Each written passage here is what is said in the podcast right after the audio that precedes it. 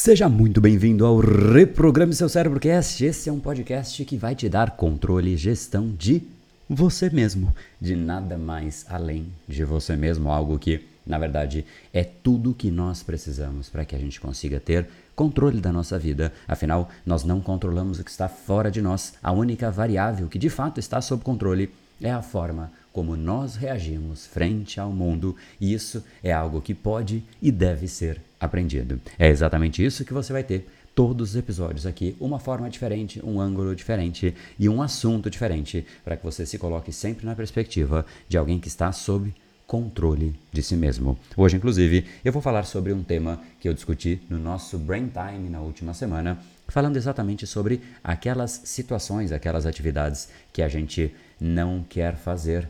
Talvez não seja nem a gente. Talvez o nosso próprio cérebro gere um certo bloqueio para algumas atividades. Será que você já percebeu isso? Tem atividades que você consegue fazer com leveza, você tem vontade de fazer e simplesmente começa, faz, termina e se sente leve e satisfeito. E tem muitas outras atividades, por outro lado, que você sabe que tinha que fazer, mas simplesmente procrastina fica para depois. É exatamente sobre este assunto, o que fazer com essas atividades, que nós teremos hoje o nosso bate-papo, o nosso brain time sobre o que você deve fazer antes.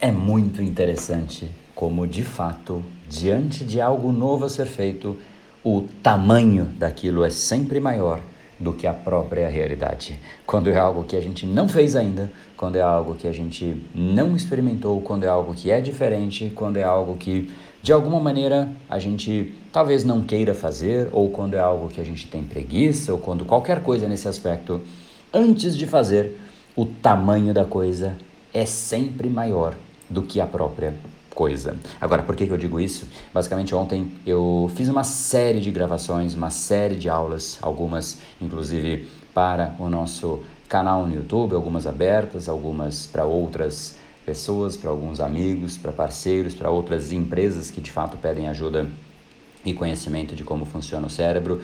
Então foi um dia de muita gravação. Algumas gravações de a maior parte de assuntos que eu sempre falo e algumas de assuntos diferentes, mas eu sei que eu posso ajudar, eu apenas nunca tinha falado. E, e o simples fato de eu nunca ter feito sobre aquele assunto em específico me deixou, e eu percebo isso, né? Pode ser uma sutileza, mas me deixou um pouco menos atirado, porque eu sou muito atirado, para quem me conhece, é assim, me dá o assunto e eu saio falando, né? Então qual é o tempo de preparo?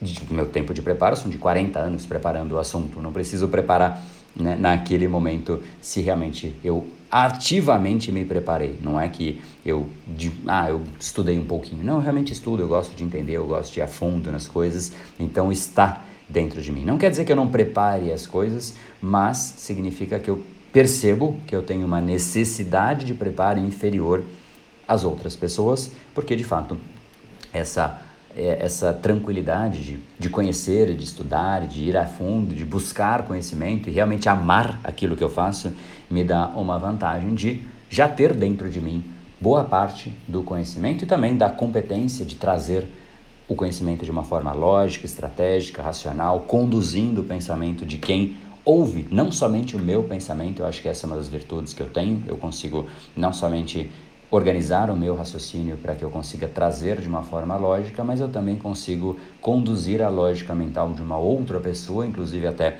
a parte emocional, quando de fato isso é necessário. Então, isso é algo que me dá uma segurança muito grande, a ponto de eu simplesmente liguei aqui e comecei a gravar o Brain Time. E isso acontece com as mais diversas frentes e formatos de conteúdo, palestras e tudo mais, quando simplesmente se remete aos assuntos que eu tenho tanta vamos chamar, preparo e bagagem para falar a respeito, mas tem coisas que eu não falei ainda, né? E é interessante. É sobre estas que eu quero falar em um pouco mais de, de, de profundidade aqui, porque de certa maneira o simples fato de eu nunca ter falado a respeito delas fez com que ao longo do dia eu tivesse inúmeros conteúdos para gravar, mas inconscientemente eu fui deixando essas novas para o fim.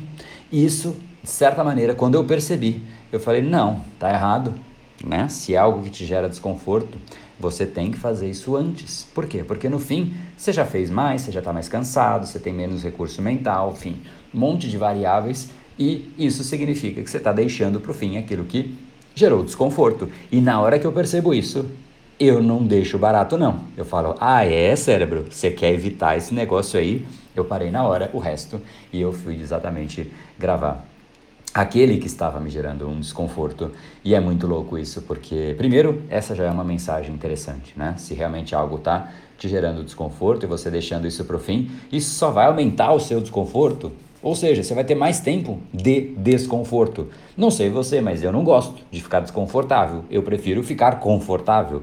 Então eu faço o quanto antes aquilo que me gera desconforto, exatamente para tirar da frente. Né? Tem um livro, não vou lembrar exatamente o, o, nome certinho, mas era Eat That Frog First, né? Então, primeiro coma esse, esse sapo, né? Mas basicamente a mensagem central do livro, e eu realmente não vou, me veio agora o aleatório, né? É o, o, livro em específico, mas é isso, é realmente fazer aquilo que te gera mais desconforto, que é mais complexo antes, porque depois fica mais fácil, o dia fica mais fluido, as coisas ficam mais fluidas e tudo mais. Então essa já é a primeira mensagem que não deixa de ser interessante, de ser refletida a respeito. E a segunda é, sempre é maior antes do que depois. Sabe aquela história você fala, ah, eu quero pular de paraquedas, e depois você fala, nossa, eu fiquei com muito mais medo do que precisava, inclusive eu quero voltar, eu quero pular de novo, né? Eu fui, teve uma viagem que eu fiz com, com o pessoal aí, inclusive a trabalho, né? Eu fiz para o Rio de Janeiro e aí a gente ia pular de, não era nem paraquedas, era aquela aquele voo duplo, né? Que você vai descendo e é super devagarzinho, assim, nada. Enfim, de certa maneira é radical, mas não, não acho que é radical tanto assim. E simplesmente na hora de subir a montanha e olhar para baixo lá, você olha, nossa, tá alto esse negócio aqui.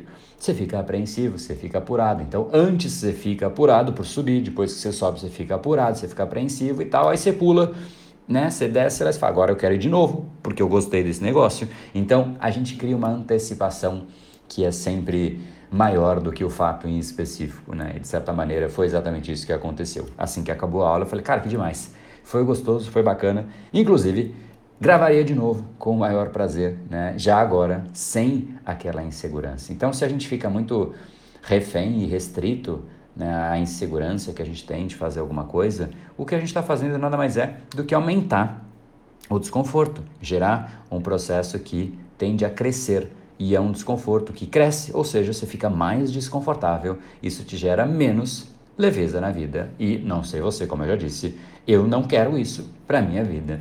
Então, na hora que eu percebi que aquilo estava de fato me gerando um certo desconforto, eu falei: para tudo, é isso que eu vou fazer, porque me fez depois fazer os outros vídeos, os outros materiais de uma forma muito mais tranquila, muito mais leve. E é exatamente isso que eu queria dividir, porque muitas vezes Talvez você, não sei se todos os dias, mas imagino que parte dos seus dias você tem coisas que você, de uma maneira ou outra, você não quer fazer, né? Seja porque você está com preguiça, seja porque você está com receio, porque você nunca fez, ou qualquer motivo daqueles que eu citei no começo. Mas se você fica deixando isso para depois, fica só mais incômodo. E tem muita gente que vai deixando tanto para depois que acaba nunca mais conseguindo fazer porque o incômodo cresce, como eu disse. E se ele cresce e cresce e cresce, chega num ponto em que incomoda tanto que é melhor não fazer. Do ponto de vista cerebral, a pessoa vai falar: poxa, talvez melhor nem fazer do que fazer, porque nossa, olha o tamanho desse incômodo, eu estou muito preocupado com isso, isso já não é para mim mesmo e tudo mais. E a pessoa acaba simplesmente perdendo a chance de fazer aquilo que ela sabe que tinha que fazer. Então reflita com carinho. Se você hoje, por exemplo, não tem nada que você vai ficar empurrando para a barriga e deixando para o final. E, se tiver, comece com isso. Coloque como atividade de número um, ou pelo menos, como eu faço. Assim que eu percebo que o meu cérebro está querendo deixar para depois, ou qualquer coisa assim. Ah, cérebro, é isso que você quer fazer? É? Então você se lascou. Porque agora eu vou fazer é já. É assim que eu lido com o meu cérebro. Que tal você se inspirar nisso e fazer algo parecido, pelo menos para experimentar essa nova dinâmica?